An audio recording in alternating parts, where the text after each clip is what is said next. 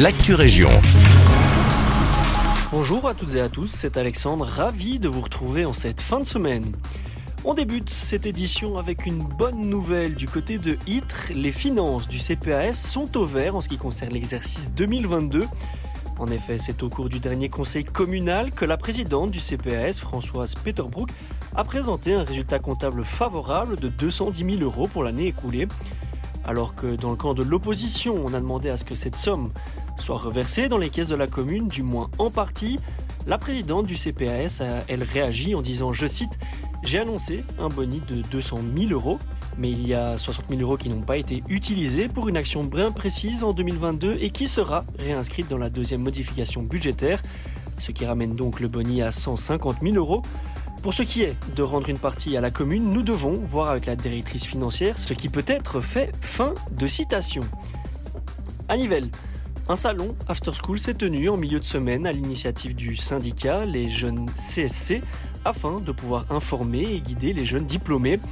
L'objectif du salon, dont il s'agit de la première édition, visait à informer les étudiants sur les démarches à réaliser pour éviter la perte de certains droits au moment de leur entrée dans le monde du travail. A noter que si ce salon a vu le jour, c'est aussi en partie dû à la réticence de certaines directions d'école d'accéder à la demande des jeunes CSC de venir dans leur établissement afin de faire passer ces messages précis.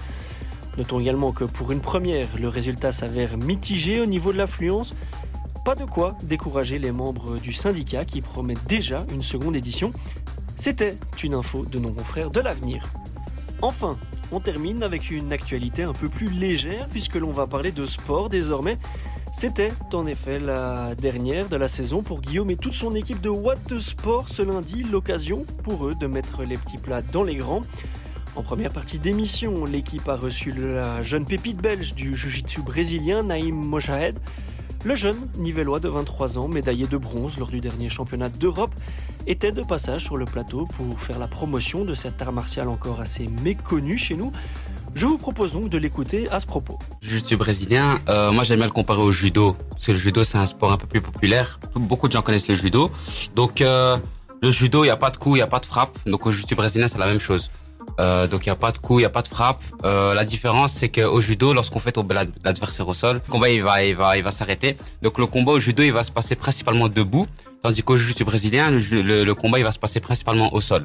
Donc les adversaires ils commencent debout, euh, on fait tomber l'adversaire, mais au jiu brésilien, une fois qu'on a fait tomber l'adversaire, l'objectif c'est d'immobiliser l'adversaire, donc de le contrôler et ensuite de le soumettre et de le soumettre avec des étranglements, des clés articulaires, donc euh, voilà, des clés de bras, étranglements, clés de cheville, clés de talons, etc. Et, euh, et voilà, donc c'est ça la, la différence avec le judo. Et puis, c'est une autre exclusivité ultrason du tatami. On passe aux pelouses de foot puisque le second invité de notre équipe n'était nul autre que Nicolas Laforge, arbitre de la Jubilaire Pro League chez nous. L'occasion pour nos experts de s'attarder sur de nombreux sujets avec Monsieur Laforge, tels que le passage de l'arbitrage amateur à l'arbitrage professionnel, les examens pour obtenir une licence d'arbitre ou encore les préparations physiques et tactiques. Et je vous propose justement d'écouter l'intéressé à ce sujet. Chaque année, ici, euh, bah, tout doucement, on reprépare la nouvelle saison qui arrive euh, ici bientôt, qui est le 17 juillet, je pense. Nous, on a un, un stage le 17 et 18 juillet à Tubize. Et euh, les premiers matchs sont fin juillet. Mais nous, on a une formation de deux jours, c'est-à-dire pour faire tous nos tests physiques. Donc, on a des tests physiques à réussir. Si ceux-ci sont pas réussis, ben, on peut pas arbitrer. Et aussi une, euh, remise à jour par rapport à toutes nos lois du jeu.